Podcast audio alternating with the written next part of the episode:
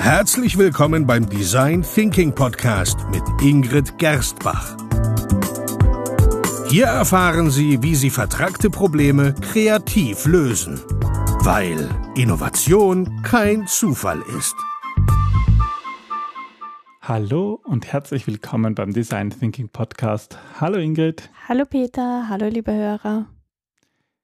Ich möchte zum Start eine Geschichte erzählen. Eine Geschichte. Eine Geschichte passend zu diesem Podcast. Okay. Und zwar aus meiner Kindheit. Ich war, ähm, keine Ahnung, wie alt ich war. Ich muss, ich muss schon in die Schule gegangen sein, weil auf dem Schulweg, beim Schulweg, der war so eine Viertelstunde lang zu Fuß und da bin ich an einem Spielzeuggeschäft vorbeigegangen. Das muss in der, in der Volksschule, also in der Grundschule gewesen sein. Und bei diesem Spielzeuggeschäft bin ich mit meinem Freund immer stehen geblieben und wir haben immer uns die Nasen an der Scheibe platt gedrückt. Zur Freude des Ladenbesitzers? Ja, ja, der wusste schon, dass da irgendwann werden sie dann zu ihren Eltern gehen, die Kleinen mhm. shoppen und das haben wollen. Und das war auch so. Und zwar stand da in der Auslage ein, so ein, ein Modellschiff, das war vielleicht 30, 40 Zentimeter lang und es war so aus Plastik und konnte schwimmen und da konnte man so Seile halt wie auf einem, also ein Segelschiff war das. Mhm. Da konnte man halt die Segel aufspannen und mit so Seilen verzurren. Und ich habe das in dieser Auslage gesehen, habe mir das immer gewünscht. Und ich glaube, also mir kommt es vor, als hätte ich mir das Monate oder Jahre lang gewünscht. Als Kind sind Jahre ganz schnell. Ja, da ist die Zeit, glaube ich, mhm. noch ein relativ. bisschen relativ. Also vielleicht waren es auch nur Wochen. Tage. Aber auf jeden Fall weiß ich, habe ich das dann irgendwann einmal zu Hause erzählt, meinen Eltern, wie toll dieses Schiff nicht ist und sie wollten mir das noch ausreden, dass das irgendwie kein lustiges Spielzeug ist, aber ich wollte das unbedingt haben. Und irgendwann habe ich es dann bekommen. Ich glaube, zu einem Geburtstag. Und es war urlangweilig.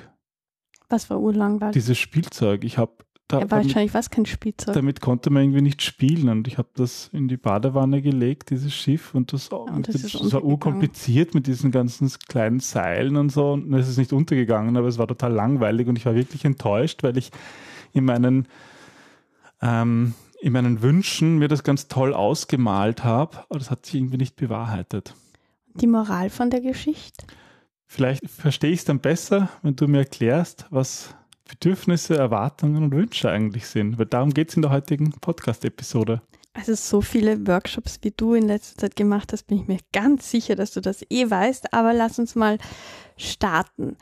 Ähm, weil es ist auch oft so, dass einige Kunden auf ihren Bauch hören, andere lassen sich eher von ihrer Ratio ähm, scheinbar führen und viele achten auf vermeintliche Fakten.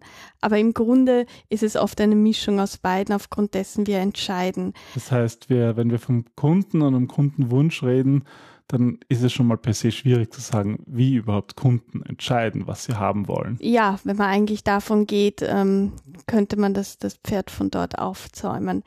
Aber ähm, gerade als Design Thinker ist es ganz wichtig, dass wir verstehen, ähm, was ein Wunsch und was ein Bedürfnis ist. Und nachdem das die Kunden gar nicht so klar selber bewusst haben und dann dementsprechend auch überhaupt nicht artikulieren können, ist es umso wichtiger, die richtigen Fragen zu stellen, um das selber nicht in diese Falle zu tappen. Hast du vielleicht ein Beispiel, das uns hilft, diesen Unterschied zwischen Bedürfnissen, Wünschen und Erwartungen des Kunden zu verstehen? Mhm. Stell dir mal vor, du gehst in den, ähm, oder noch besser, stell dir vor, du ähm, stehst gerade im Supermarkt mhm. und beobachtest, wie ein Pärchen hineinkommt und der Mann irgendwie sagt, er hat Hunger. Und ähm, du siehst dann, dass er zu, zu einem Schokoriegel schnappt und, und sich den nimmt und rein. Das könnte ja ich sein. rein impulsiv könntest du dir denken, oder Nimm dir doch einen Apfel. Nimm dir doch einen Apfel oder ein, ein Vollkornbrot oder irgendwas Gesundes. Was, was auch länger satt genau, macht. Genau, was vor allem langfristig dich satt macht und nicht nur kurz denn dein dringendes Bedürfnis ähm, stillt. Mhm. Aber? Aber, also einerseits muss man aufpassen, dass ähm, wenn du dem Mann jetzt ansprechen würdest, dass ähm, er dir keine reinhaut, weil es eigentlich sehr anmaßend ist und auch bevormundend, ähm, ihm zu sagen, dass seine Lösung eine schlechte Lösung ist. mal probieren im Supermarkt. Ja, dann warn mich bitte vor, dann komme ich nicht mit. Ähm, und vor allem, wer sagt, dass ähm, der Schokoriegel für ihn persönlich jetzt nicht die beste Lösung ist. Aber das Wichtigste ist, dass, ähm, dass wir uns bewusst sind, dass Wünsche und Bedürfnisse nicht dasselbe sind, weil eigentlich unterschiedliche Motive dahinter stecken. Schauen wir uns mal vielleicht wirklich die, diese Unterscheidung an.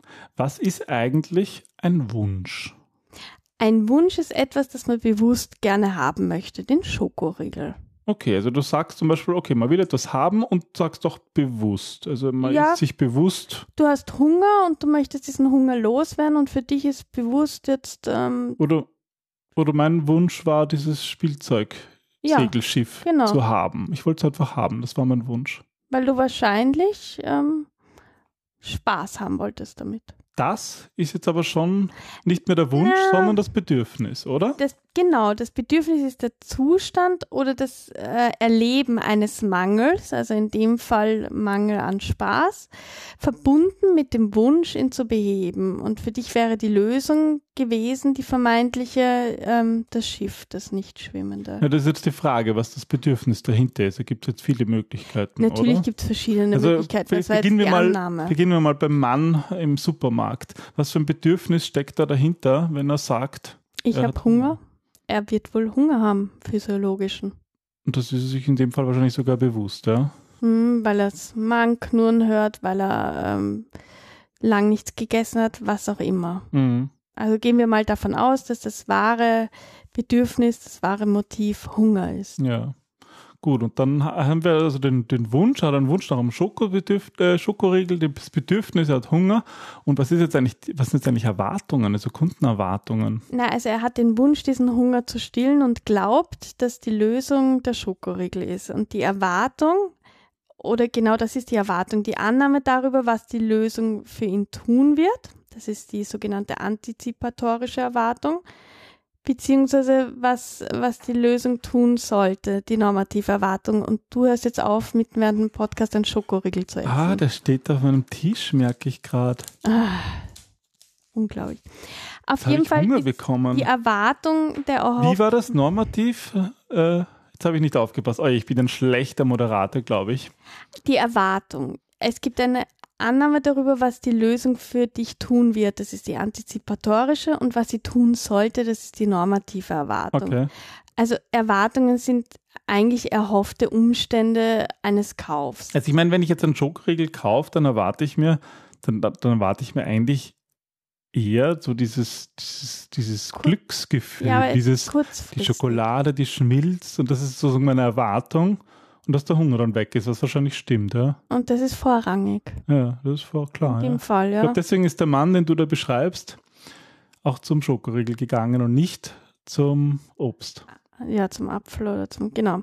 Okay, das heißt, wir haben diese Unterscheidung. Also Wünsche ist, was man sich bewusst ist, was man gern haben möchte, aber der Bedürfnis, der dahinterliegende Mangel, der vielleicht nicht immer bewusst ist. Mhm. Weil wenn ich jetzt zum Beispiel an meine Kindheitsgeschichte zurückdenke, mir war sicher nicht bewusst, was mein Bedürfnis ist und ich kann es jetzt auch nicht sagen, aber ich glaube, mein Bedürfnis war, dass ich da Spaß dran habe, damit zu spielen. Ja? Mhm. Vielleicht war es auch einfach nur, dass ich das Ding haben wollte. Ich weiß es nicht. Ich kann es gar nicht mehr genau sagen.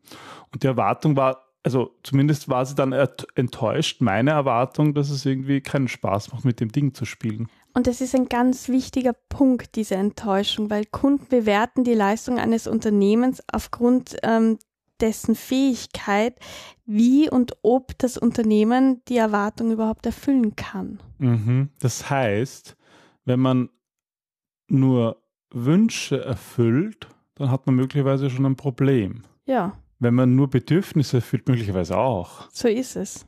Eigentlich ist es eine Kombination aus den drei Dingen, oder? Ähm, eigentlich ist es wichtigsten, den Kunden zu kennen, dessen Bedürfnisse zu kennen und manchmal ist das Bedürfnis einfach auch den Wunsch zu erfüllen Und das und kann, das zu hinterfragen. Ja. Das heißt, in, in, in Wahrheit geht es ja dann auch darum, und wir sind ja hier im Design Thinking Podcast, weil wir eigentlich ja unseren Kunden, so wie du sagst, besser kennenlernen wollen, um Mhm. zu wissen, was sind seine Wünsche, was sind die Bedürfnisse dahinter und was für Erwartungen steckt in das Produkt, damit wir dann diese drei, je nachdem, was sozusagen auch gerade überwiegt, gut erfüllen können. So ist es. Gut, und, und was gibt es jetzt für Wege, hinter diese wahren Bedürfnisse zu kommen? Also es gibt viele Wege. Ich möchte einfach jetzt mal zwei exemplarisch hervorheben. Der erste ist, dass man einmal vorhandenes Feedback überhaupt differenziert und, und es auch kategorisiert. Wir bekommen ja oft, also Unternehmen bitten um Feedback, fragen nach Feedback im besten Fall, äh, bekommen Feedback und das ist auch wichtig, sich das auch das anzusehen, ernst zu nehmen, zu hinterfragen, Muss und Annahmen ähm, herauszufiltern mhm. und ähm, aber das auch immer wieder regelmäßig zu tun, also einmalig ähm, sich immer wieder einzelne Feedbacks rauszunehmen, die zu subjektivieren und, und dann daraus Schlüsse zu ziehen, ist äh, kein guter Ratschlag. Also im Grunde meinst du damit klassische Wege, Kundenfeedback zu sammeln, wie zum Beispiel E-Mail und Kontaktformulare oder Umfragen. Umfragen, Interviews, ja. Mhm. Und ähm, da muss man aber wirklich aufpassen, weil eben die Auswertung solcher Rückmeldungen sehr schnell subjektive Verzerrungen mit sich bringt, weil diese oft ähm, schriftlicher Natur sind, Menschen gerne sich beschweren und weniger positives Feedback geben. Also wenn, wenn das jetzt ein Impuls ist zum Beispiel und Sie haben sich beim Restaurant über den Kellner geärgert, dann ähm, wirst du wahrscheinlich eine, eine sehr emotionsstarke Rückmeldung bekommen, die jetzt aus einem Impuls heraus entstanden ist. Und ähm, ja, um wirklich verlässliche Schlussfolgerungen zu ziehen, sollte man einmal den ganzen Input sammeln von mehreren Menschen, das kategorisieren und das dann auswerten. Aber ich verstehe, dass das manchmal verzerrt ist. Wenn ich mir zum Beispiel vorstelle, wir machen jetzt eine, eine, eine, eine Befragung beim Ausgang vom Supermarkt, dann wird uns möglicherweise der, der Mann, der Hunger hat und sich einen Schokoriegel gekauft hat, erzählen, dass er irgendwie immer Äpfel kauft oder so, weil es irgendwie gesellschaftlich oder seiner Frau gegenüber irgendwie notwendig ist, manchmal. Naja, er wird, er wird vermutlich sich einmal freuen, dass sein Hunger gestillt ist, wenn er den Schokoriegel schon gegessen hat. Wenn nicht, dann wird er wahrscheinlich unfreundlicher sein und, und Das kurz, kommt auch noch dazu. Ja, das sind halt diese Dinge, auf die man aufpassen muss. Gut, aber das ist der eine Möglichkeit, sozusagen da vorhandenes Feedback zu, ähm, zu, zu suchen Nutzen, und ja. zu kategorisieren. Und ähm, dieser Punkt, diese Insights aus den Gesprächen, das ist eigentlich auch schon dieser zweite Punkt. Ähm, wenn du jetzt mit diesem Mann ähm, sprichst, der aus dem Supermarkt kommt, dann ist es sehr wichtig, genau zuzuhören und auch nachzufragen, um die wahre Motivation zu verstehen. Das ist, wir verwenden ja sehr, sehr viel Zeit in den Trainings und in den Workshops vor allem richtige Fragen zu stellen. Nicht irgendwelche Fragen, sondern Fragen, die in die Tiefe gehen und die die Bedürfnisse erst aufdecken. Das ist eine eigene Kunst. Das ist ja das, was wir in unserem Training sympathische Interviews nennen. Unter anderem das ist eine Methode, wie man das machen kann. Und die gehen eben, ja, die gehen eben in die Tiefe, oder? Ja, die sollen auch in die Tiefe gehen, weil die Menschen oft wissen, was sie wollen, aber Schwierigkeiten haben, das auch zu benennen, das auch in Worte zu fassen.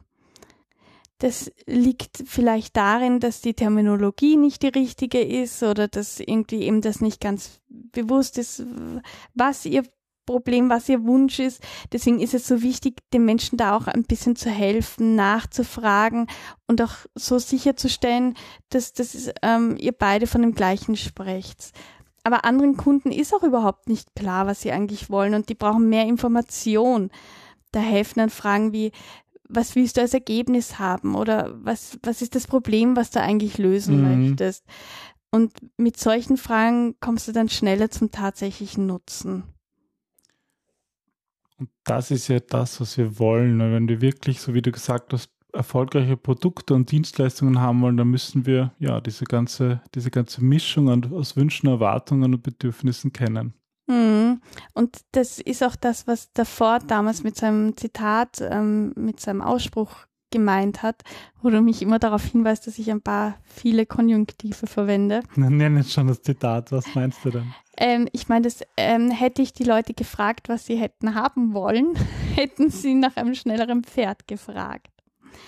Und das ist eigentlich dieses schöne Zitat über Kundenbedürfnisse und Erwartungen, weil manchmal hat der Kunde nicht die notwendige Information, um für ihn das Beste zu finden. Und das hat Ford so schön artikuliert, weil es ist das eine, es ist wichtig, dass Menschen das bekommen, was sie wollen, aber vor allem auch, dass sie das bekommen, was sie brauchen. Und diese Mischung macht es eigentlich aus. Und das ist halt der Punkt, dass die Wünsche, so wie wir es vorhin definiert haben, bewusst sind. Und Menschen können einfach nur ihre Wünsche sagen. In dem Fall halt, ja, ein, ein schnelleres Pferd, weil das mhm. ist das, was sie kennen, das, was sie sich wünschen. Aber das wahre Bedürfnis ist eigentlich etwas anderes. Das ist von A nach B zu reisen. Und oder das, bequem zu reisen oder, oder schnell schneller zu, reisen. reisen. Eben nicht einmal das wissen wir. Selbst das müssten wir den einzelnen Kunden oder den Kunden des Unternehmens fort fragen. Ich glaube, es ist ein häufig ähm, ein missverstandenes Konzept im Design Thinking, dass Design Thinking davon ausgeht, der Kunde hat immer recht. Weil ich glaube, es geht im Design Thinking sehr stark darum, genau den Kunden, was der Kunde sagt, wirklich zu hinterfragen mm. und mhm. drauf zu kommen, ob es das tatsächlich ist. Ganz im Sinn von Henry Ford. So ist es. Das ist doch ein schöner Abschluss. Ja, dann vielen Dank fürs Zuhören. Ich hoffe, Sie haben sich viel mitnehmen können und Sie haben vielleicht ja, die Gelegenheit, mal selbst zu hinterfragen bei Ihrem Kunden, was ist ein Bedürfnis, was ist ein Wunsch, was ist eine Erwartung? Mhm. Das ist eine spannende Reise und das zahlt sich wirklich aus, das auch zu hinterfragen, weil es das führt zu vielen Aha-Erlebnissen und auch zu einer stärkeren Bindung, weil wir dadurch Menschen besser verstehen und deren Beweggründe und deren Tun und Handeln. Dann vielen Dank und bis zum nächsten Mal. Zum nächsten Mal. Tschüss. Tschüss.